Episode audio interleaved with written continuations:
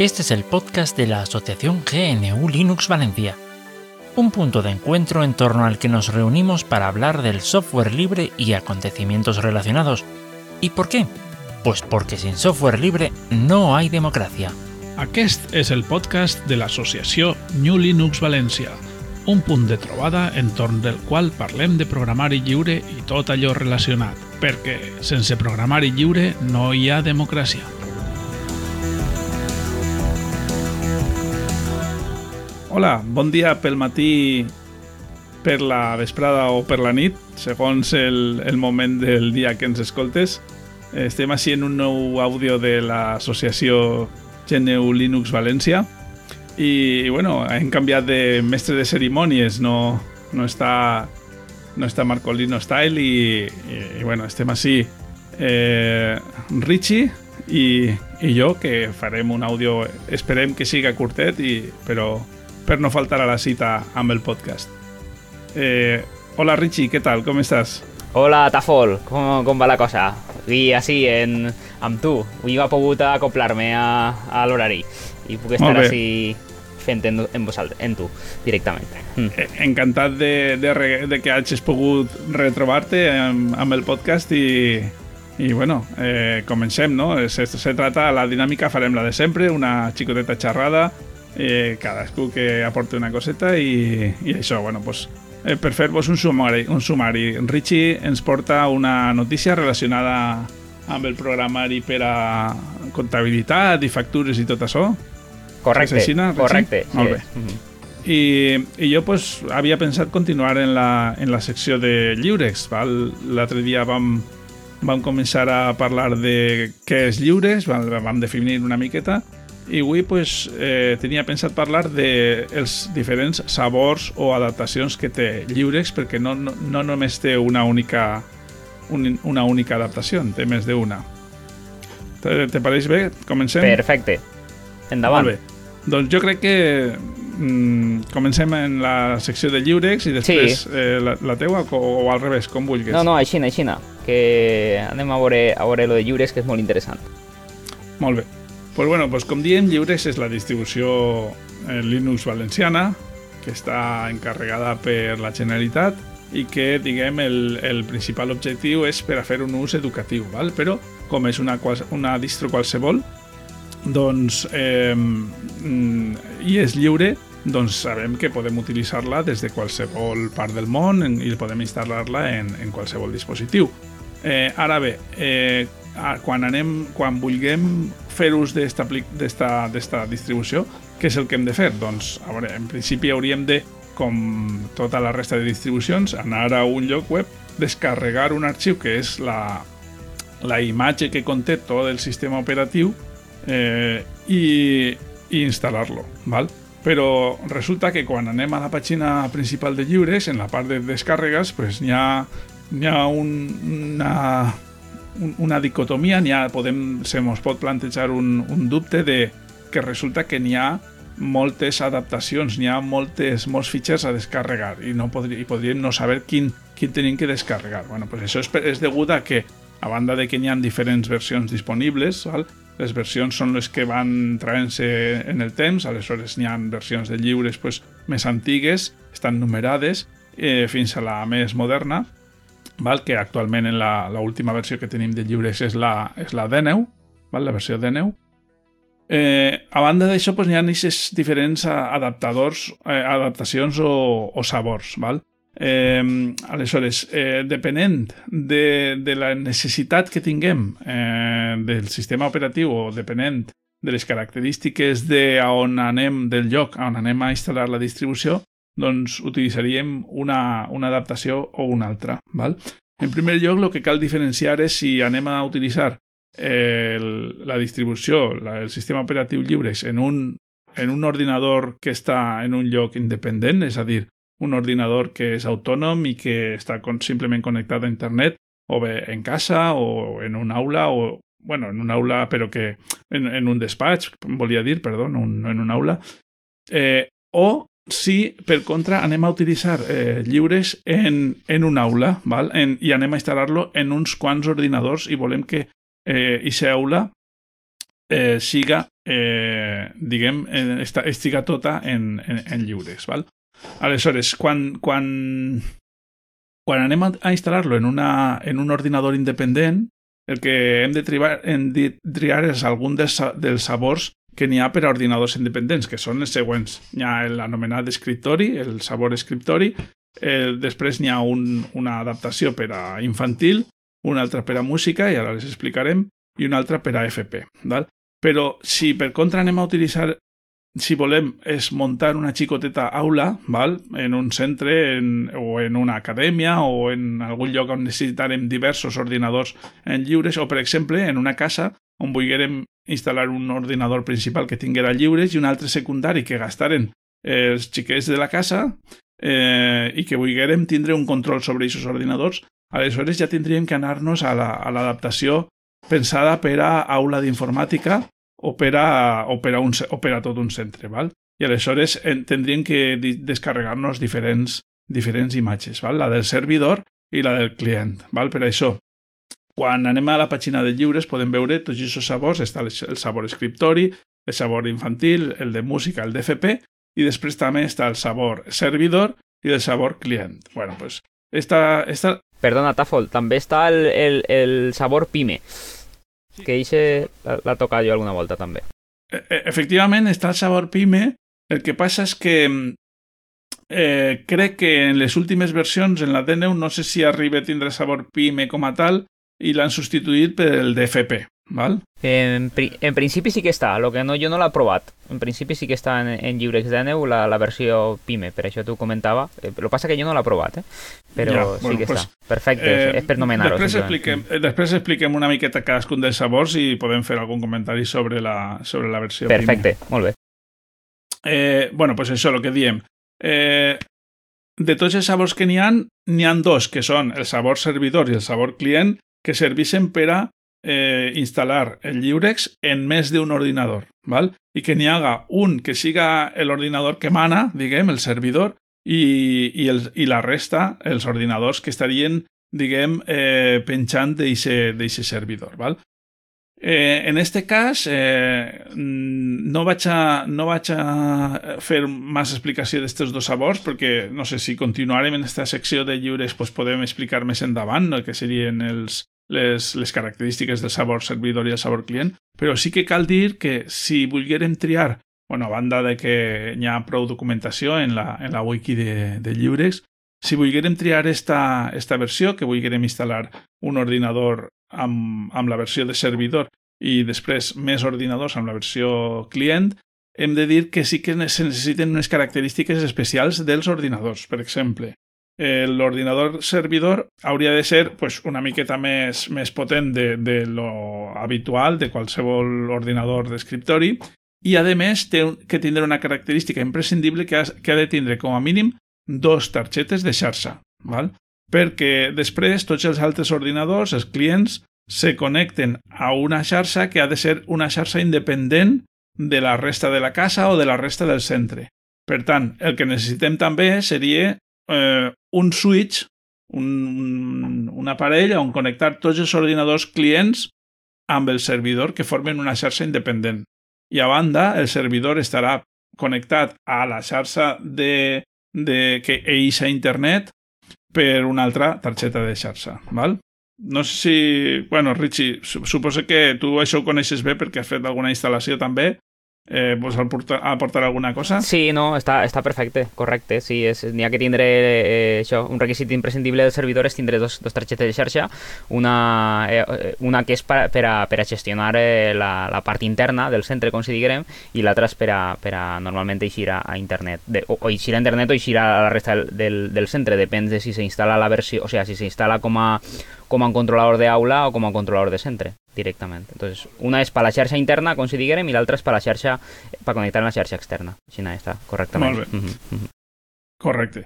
Pues bueno, estos dos sabors serien, diguem, recomanats per a gent que no són gent que està començant amb, amb, amb Linux ni, amb, ni, a, ni, a, ni el treball amb, amb ordinadors, val? Vull dir que la intenció d'esta secció en, en, en el podcast era pues, començar des de zero, val? però una vegada explicats estos dos, aquestes dues versions, eh, i que, que servisca com a mínim per a que la gent sàpia de... No, no, si, vaig, si vull començar des de zero, no tinc que descarregar-me ni la versió de client ni la versió de servidor, perquè probablement no me funcionarà, ¿vale? Aleshores m'he de, de descarregar alguna de les, de les, de les altres, de les que n'hi han, ¿vale?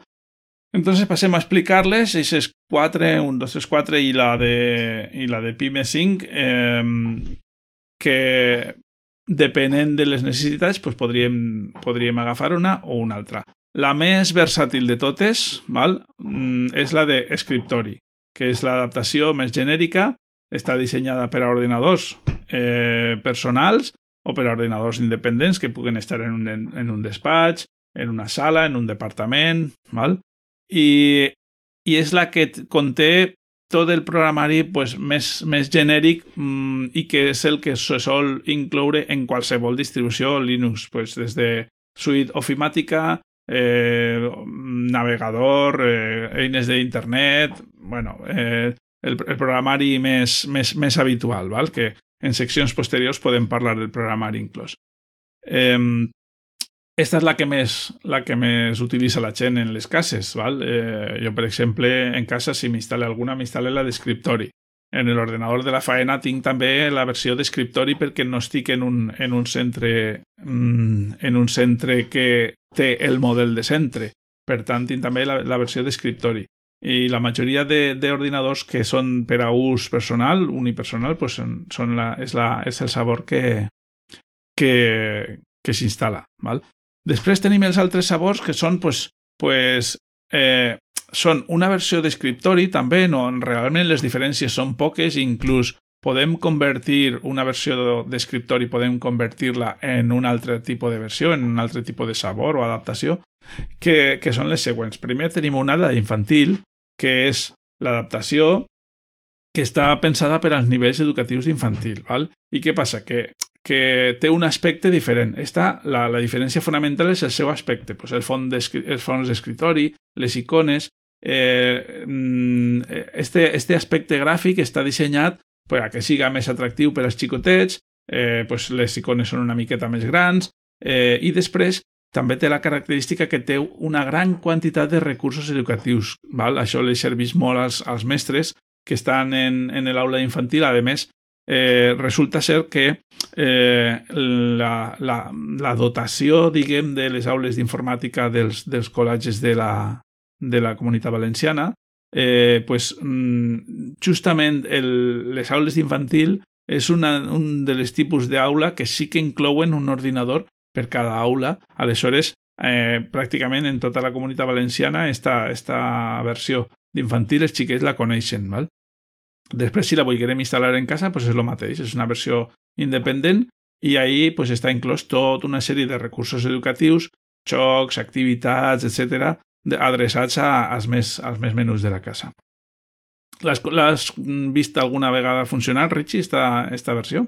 Doncs eh, l'ha vist en algun col·le, la veritat, però no la, no toquetejat i no l'ha vist funcionar molt, però bueno. Eh, bàsicament és això, no? Que té, té molt de programari, no? De, eh, per a infantil. Sí, efectivament, mm -hmm. efectivament. Sí, és el, el programari, la, els recurs...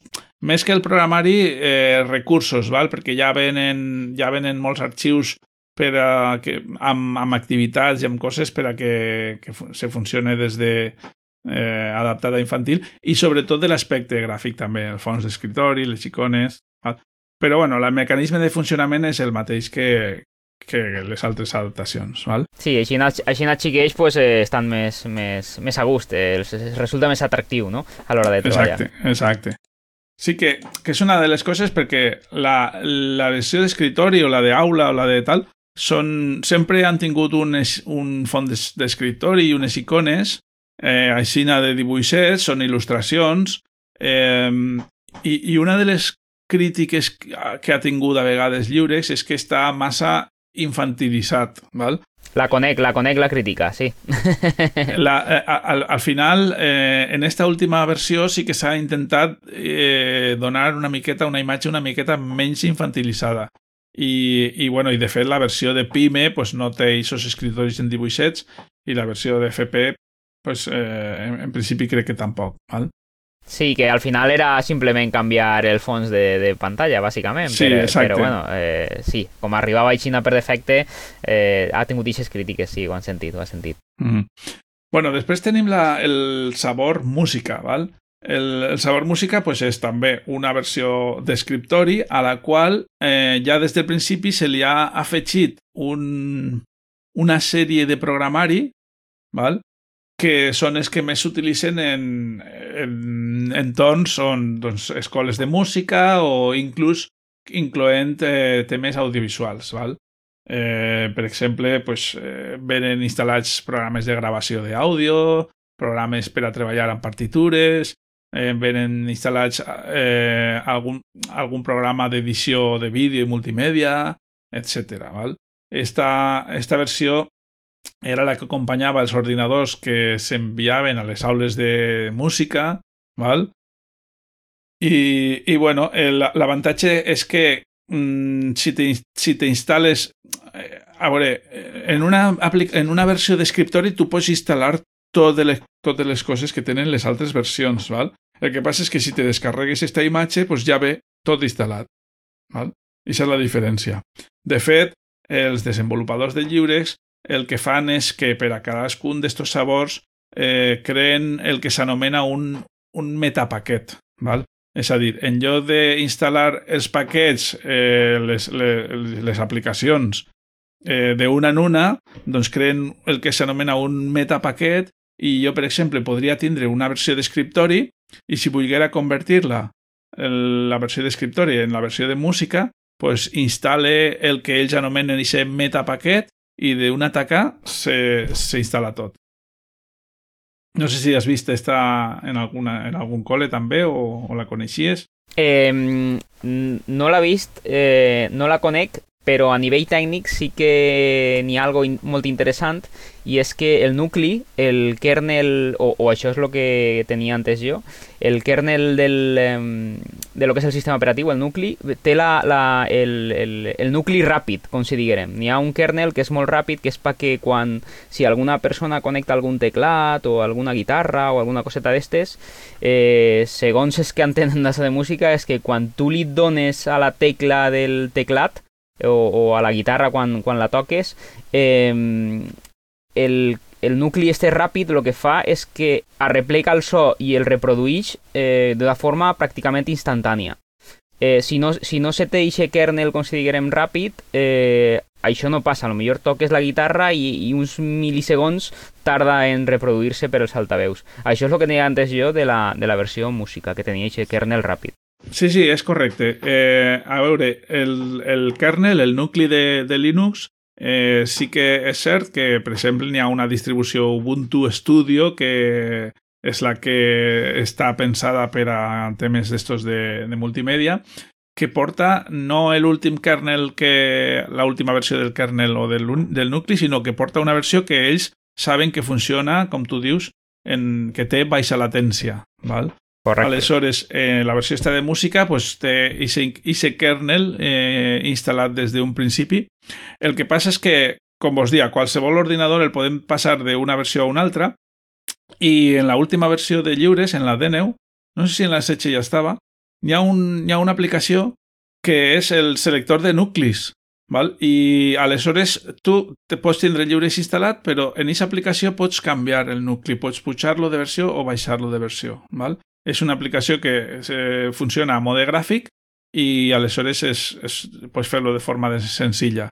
Val? Aleshores, esta de música té el, el kernel en el qual s'instal·la per a funcionar és el que, diguem, funciona millor a, a nivell de latència, però si passarem un lliures d'escriptori a, un, a, a passar-lo a lliures música, pues en esta ferramenta de, del selector de nuclis podríem, podríem també canviar el, el nucli.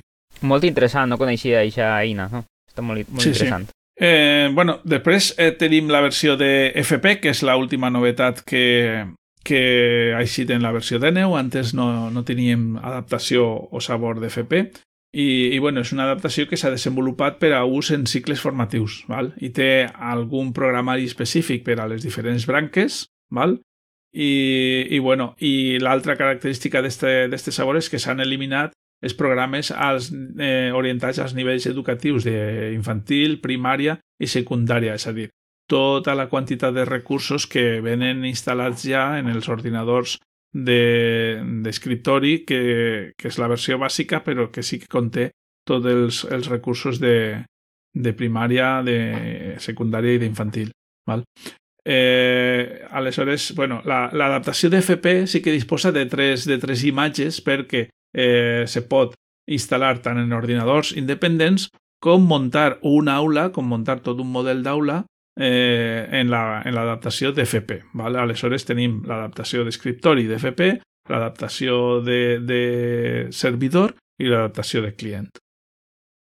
Val? Eh, he de reconèixer que aquesta versió no, no l'he vista instal·lada des de zero en cap lloc perquè al ser una novetat pues, encara no he estat en un centre on la tinguin instal·lada i, i, i no podria dir molta més cosa. No sé si l'hauràs vista tu en algun lloc, eh, Richie. No, no, la FP també ha vist que és novetat i no, no sé exactament, no, no l'ha vist en, en cap lloc, no. Pues bueno, és, una, és un sabor molt paregut també al, de, al, de, al que comentaves de Pime, val? perquè el, el sabor que comentaves de Pime eh, diguem que era una versió d'escriptori destinada a xicotetes i mitjanes empreses. Eh, i la característica principal no era que tinguera un programari o molt de programari específic per a les empreses, sinó que se li havia llevat tota aquesta part d'infantilització, és a dir, s'eliminen els, els fons d'escriptori que estan fets més destinats al públic escolar i se fica un, una imatge pues, que intenta donar una un poquet més, més seriosa i s'eliminen tots els recursos per a que també eh, la imatge d'instal·lació no ocupe tant d'espai val? i que no tingués l'ordinador carregat de coses i de programes que després no se van a utilitzar i mm, no recordo, això ho sabràs tu millor que jo, si incloïa alguna, alguna aplicació destinada a, pues això, a comptabilitat o alguna cosa d'estes que, que se necessiten en les empreses. Ho saps? Doncs no, jo les que havies de Pime, jo instal·lava la Pime ja no en empreses, sinó eh, per usuaris domèstics perquè així era una distro més lleugera i, i evitàvem el, el programari eh, d'educació que podia portar l'escriptori. Aleshores, eh, en empresa no. I que jo recorde no portava res eh, específic de, de ningú programa de gestió, com si diguem. No portava ningú programa. Sim simplement sí que portava l'ofimàtica i tot lo, lo normal, però eh, bàsicament és el que, lo que tu has dit, que li llevava tot el programari d'educació. De, de, Efectivament, això era la idea. Era, diguem, la distribució base i que si tu te la instal·les en una empresa o en una casa per a un ús, eh, diguem, que no van a utilitzar-lo eh, escolars, doncs mm, que no, que no tingués una distribució que digués, bueno, però això està tot pensat per xiquets, tal, i dius, sí, eh, és que el llibre està pensat per xiquets, però bueno, que no és eh, exclusiu per als xiquets, tu li lleves tot el que està pensat per als xiquets i, i tens una distribució com pot ser qualsevol altra, Ubuntu, Cadeneon eh, o qualsevol, qualsevol altra distribució. Correcte, així és, sí, sí. I, bueno, pues ja està. Eh, jo crec que per avui podem deixar la secció de llibres per, per, per acabada i, i canviem de tema, te pareix? Sí, jo simplement aportar que en la de servidor i client que has comentat al principi, eh, el treball que fan els desenvolupadors és brutal eh, i montar un aula o montar un, un, un servidor de centre, un servidor d'aula de, de centre, en, en donant d'alta als usuaris i, i bueno, tindreu tot això fet d'una forma super senzilla, el treball que han fet els desenvolupadors són, és impressionant, perquè se monta eh, en seguideta, o sigui, tu montes el servidor, montes els equips d'aula, dones d'alta als usuaris, comparteixes recursos que, que tingues que compartir i ja està, i en un plis eh, se fa. Això fer-ho des de zero és eh, prou complicat i amb les, amb les eh, aquestes versions de, de servidor i client eh, directament se pot muntar de forma molt fàcil. És, és impressionant, eh? Jo cada volta que, que ho ha vist o ho ha provat o, o ha fet alguna gestió d'aquest tipus és, és, és brutal. Sí, sí, de fet. Bueno, eh, és la gràcia no, de lliures, eh, deixar-ho tot eh, preparat per a en, en poca faena tindre, poder tindre una aula o tot un centre. Jo, de fet, per exemple, eh, crec que és una distribució ideal per a una xicoteta acadèmia, no? Ja fora de les escoles, pues, exacte, un, exacte. Una, xicoteta, una xicoteta acadèmia eh, pues, eh, és, és una empresa xicoteta que no pot permetre's eh, molta despesa en llicències, per exemple, i, i ahí tens pues, tot un sistema que en poc de temps d'aprenentatge podries... A més, eh, tu mateixa tens penjats en la xarxa vídeos de com instal·lar tot un centre amb, amb lliures, o sigui que hi ha, hi ha material lliure i recursos per a aprendre la gana. Correcte, sí. En la pròpia associació tenim, buscant per, el, per les entrades del, de la web, eh, ahí n'hi han de, de, tenim diverses entrades de, bueno, alguna, alguna entrada en l'explicació de conforme se monta i en, en, també en, en Julio, en Uji Lliurex, també, també tenim ahí en Uji Lliurex algo, algo penjadet per ahí de conforme, conforme se fa. Sí, Entonces, sí. Eh, la gent si vol consultar-ho, per ahí pot, pot trobar eh, exemples de conforme se, se monta d'una forma super senzilla. I sí, una acadèmia de, de una acadèmia vamos, li, li, es ve fenomenal, inclús te diria que qualsevol empreseta que vol tindre algo centralitzat, o sigui, una, una petita empresa a lo millor que té, no sé, té 10 màquines en, en gent que vol tindre controlat el tema dels usuaris i recursos compartits i tot això, o sigui, és que, està, és que val pa tot, jo crec que és que, és que la senzillesa que té el, el, el, el integrar el que és la, la gestió dels usuaris i els recursos compartits, eh, més fàcil que amb Lliurex, jo no ho he vist en cap, en cap distribució. Mm -hmm. Pues molt bé.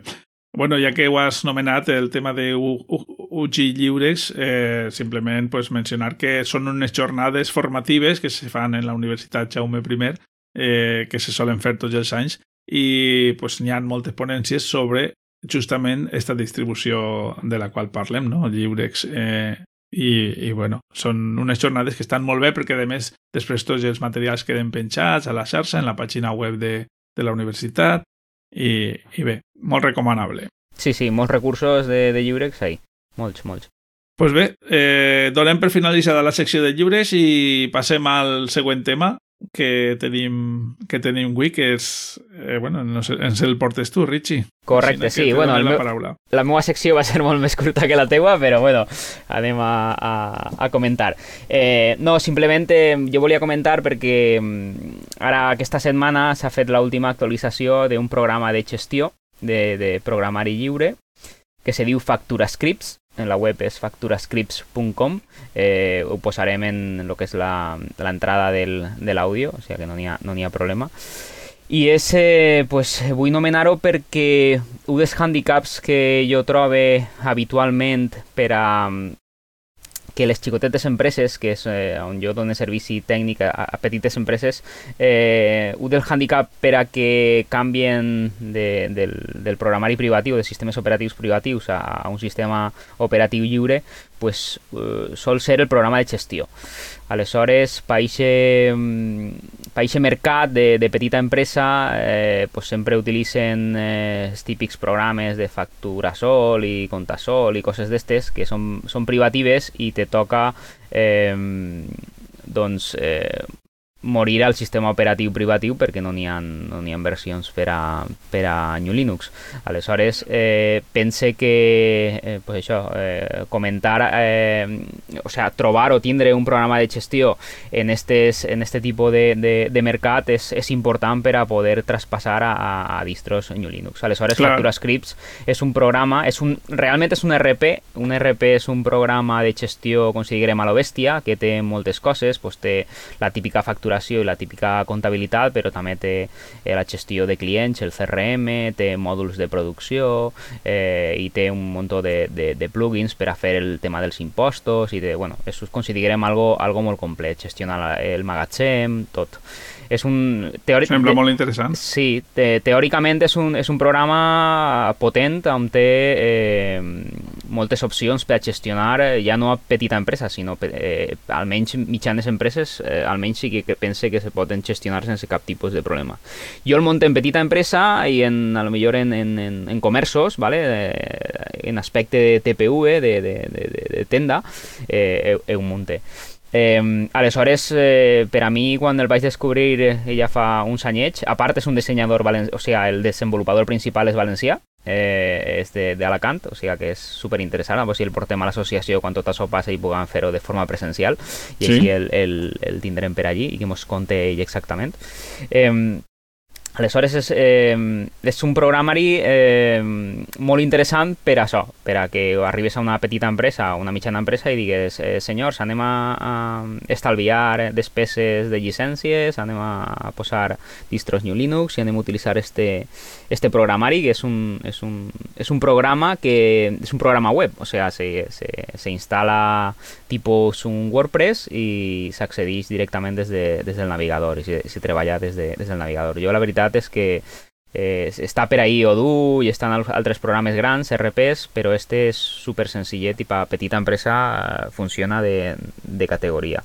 De fet, és com... Eh, jo he sentit al desenvolupador que ell la intenció era... És, és com... L'analogia seria un WordPress, és com si fos un WordPress, però com a programa de gestió, de, dels sí, programes sí. de gestió. És un programa molt paregut, o sigui, s'instal·la com si fos un WordPress i després tens plugins que el que fan és afegint-li pues, eh, diferents funcionalitats depenent de lo que cada, cada negoci requerisca eh, molt, molt, molt interessant. Sobretot, ja dic, el hàndicap que jo me trobe habitualment en les petites empreses és el programa de gestió. Me toca morir eh, a Windows perquè, perquè no tenen eh, eh, eh, l'opció de, de, de, de poder instal·lar-ho i utilitzar-lo en, en, en distros New Linux. I volia comentar això, simplement que esta setmana s'ha actualitzat a la versió a la versió 20 eh, 2020.80 eh, que, bueno, les novetats, per qui el conega, a lo millor pues, li comente un poquet les actualitzacions, no són actualitzacions molt, molt, molt importants, són algo més estètiques i tal, i si, les posaré en el link eh, de, de lo que és l'entrada de, del podcast, mm, però n'hi ha prou, prou actualitzacions, però almenys eh, n'hi ha unes quantes que, per exemple, eh, una útil que, que n'hi havia era que quan entraves tu, per exemple, en una, una secció del, del programa i tenia diverses pestanyes, quan, quan li apretaves a, a tornar enrere, com si diguérem, que estaves en una pestanya i volies tornar a, a la de darrere i li apretaves al botó de tornar del navegador, pues te anava a la principal i no te tornava a la que tocava. Això ho han millorat i és algo, algo interessant. Després també, eh, quan creaves tarifes, eh, havia un còdic de tarifa i una descripció i el còdic de tarifa pues, eh, no se gastava molt i, i, i si el canviaves també podies generar algun problema i això ho han ocultat per a que siga més, més pràctic. En el tema dels asientos comptables automàtics també s'ha afegit pues, el, el nom del client i del proveedor si, si, si ho té, que això també venia molt bé a l'hora de la comptabilitat. La gent de la comptabilitat podia, pot veure en els asientos a quin proveedor i a quin client eh, correspon i se, i se i a punt comptable. Després també s'han añadit eh, comptes específics per a compres i, i per a ventes.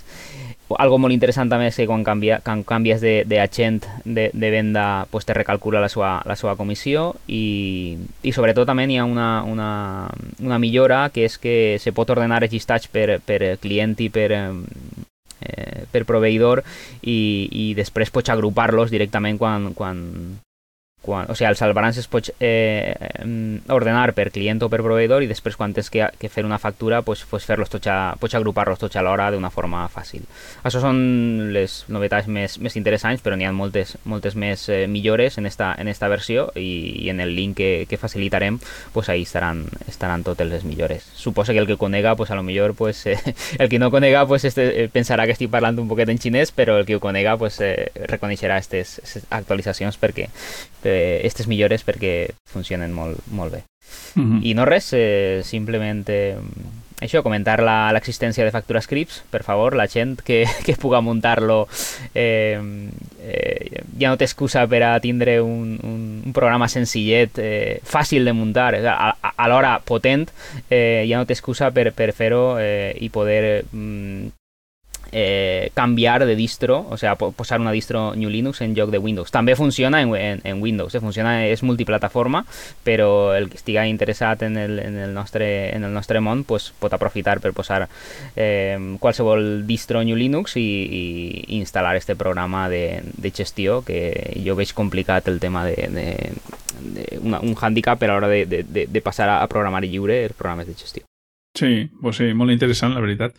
Eh, una pregunta. Has dit que funciona a través del navegador, aleshores jo entenc que instal·les el programa, però després per a utilitzar-lo has d'obrir un navegador. La pregunta seria, si tens una xicoteta xarxa en una empresa xicoteta eh, i vols utilitzar el programa en, en tots els ordinadors, caldria instal·lar-lo en cadascun dels ordinadors o se podria instal·lar també en un servidor i que des dels altres ordinadors accedirà a aquesta a a única instal·lació?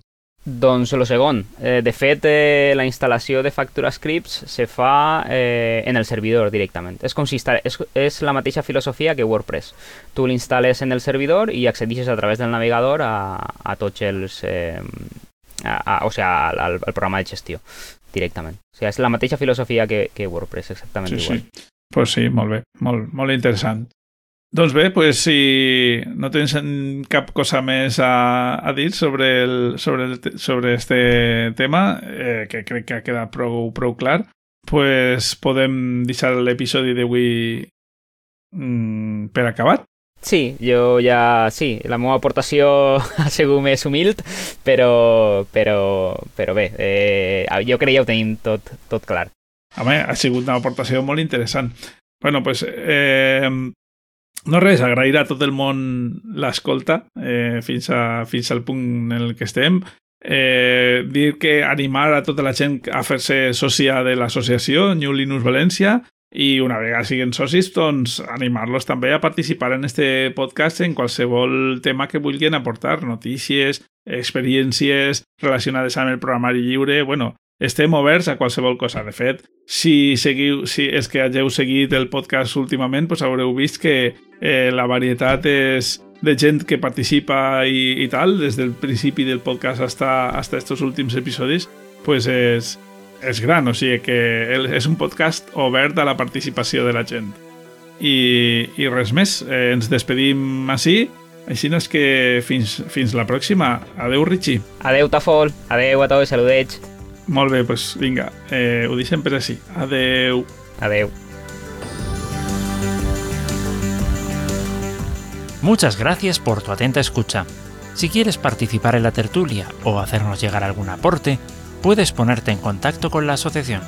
En gnulinuxvalencia.org barra contactar tienes todas las formas de hacerlo. Te esperamos en el próximo episodio. Hasta entonces! Moltes gràcies per la teua escolta. Si vols participar, pots posar-te en contacte amb nosaltres en gnulinuxvalencia.org barra contactar. T'esperem en el pròxim episodi. Fins pronte!